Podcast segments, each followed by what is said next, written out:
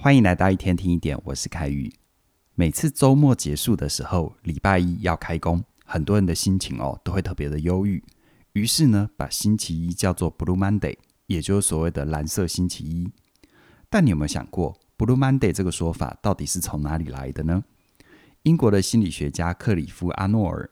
我们就叫他阿诺好了哦。他在二零零四年的时候，根据天气啊、债务啊、月薪啊。还有圣诞假期结束后的日子，把这些条件整合在一起，计算出一个很好玩的结果，那就是在隔年二零零五年的一月二十四号，将会是接下来一年里面让人最忧郁的日子，而那天正好就是星期一。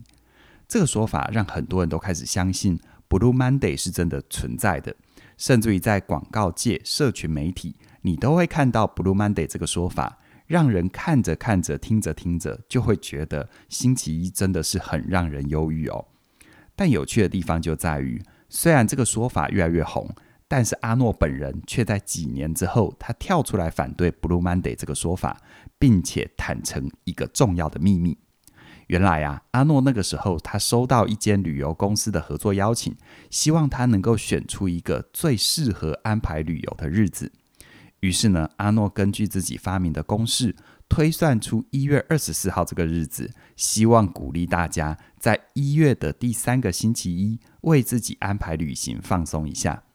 但是哦，媒体在渲染之下就把这个说法滥用了，好像星期一不想上班是很正常的，这让阿诺觉得不太对。于是他亲自跳出来反对 Blue Monday。希望大家哦，不要因为他的说法，把自己的星期一过得很忧郁，产生自验预言的效果。也就是说，如果你真的相信 Blue Monday，那在星期一的时候，你的心情肯定会不好。而也因为你的信念，也决定了你看待事情的方法。听到这里，你可能会想：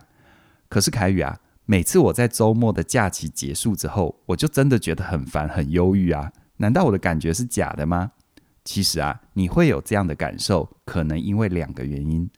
第一个原因，那就是你的假期过得太愉快了。当你经历比较刺激、有趣的事情，你的肾上腺素跟皮质醇，也就是俗称的压力荷尔蒙，都会跟着一起上升，让你可以因应环境的变化，接收更多新鲜的事物。但是呢，当事情结束之后，你的肾上腺素还有皮质醇也会一起下降啊。让你的全身哦，会有一种无力倦怠的感觉。于是呢，假期结束之后的星期一，你就会觉得比较空虚，比较容易产生忧郁的情绪。再来第二个，你把你的假期想得太美好了。当你回归日常，你的大脑为了记住假期的美好，会刻意把日常工作的琐事看成更无聊、更枯燥，而造成认知的偏误，美化了你记忆当中的假期。于是呢，星期一你就会感觉特别的失落，同时夸大生活或工作里面的无聊，让你更想要跳脱平凡跟规律的日子。从这角度来看，你会发现在你心里，Blue Monday 确实是有可能存在。但如果你想要摆脱 Blue Monday 的限制，我很鼓励你用三个小技巧，让自己的心态变得更有弹性，回归真实的情况。首先呢，你可以先允许自己忧郁。就像刚刚说的，你会觉得星期一很糟，是因为放假完之后，你的身体跟大脑有一种错觉，造成你心里不舒服，有一种闷闷不乐的感觉。这时候，如果你真的需要发泄一下，你可以把这些情绪写下来，或者是录音，或者是跟你的同事朋友一起分享，帮助自己排解负面情绪，可以放松一点。再来呢，你可以规划一周的大事。当你可以清楚看见目标或任务，而且意识到你需要花时间完成它，这时候你能够从规划的过程里找回动力，并且透过责任感跟使命感恢复积极的态度，帮助你调试放假之后的无力感。而最后，你可以开始规划下次的假期。这个说法可能有一点违反直觉，但重要的是，只要你能够意识到你的工作跟假期都是一个规律的周期。那你就能够用更平静的态度切换假日跟工作的心态，让你意识到工作是必要的，而放假也是必要的啊。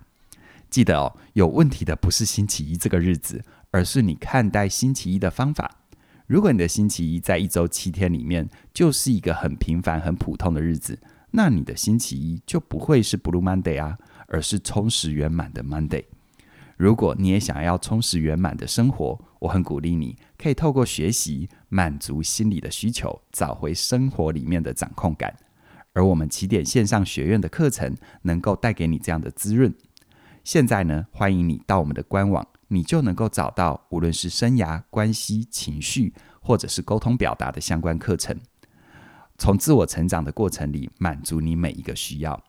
而除此之外呢，我们的线上课程，无论是专业有价还是内容为王，都能够帮助你整理自己的知识系统，透过打造个人的品牌，创造额外的收入。而在我们的课程全方位职涯思维里，你也能够学到面对职场的关键心法，让你顺利规划职涯发展，打造你想要的事业蓝图。欢迎你现在就加入我们，让我们陪伴你一起面对人生的关卡，找回前进的动力。相关的课程资讯在我们的影片说明栏里都有连结，期待你的加入。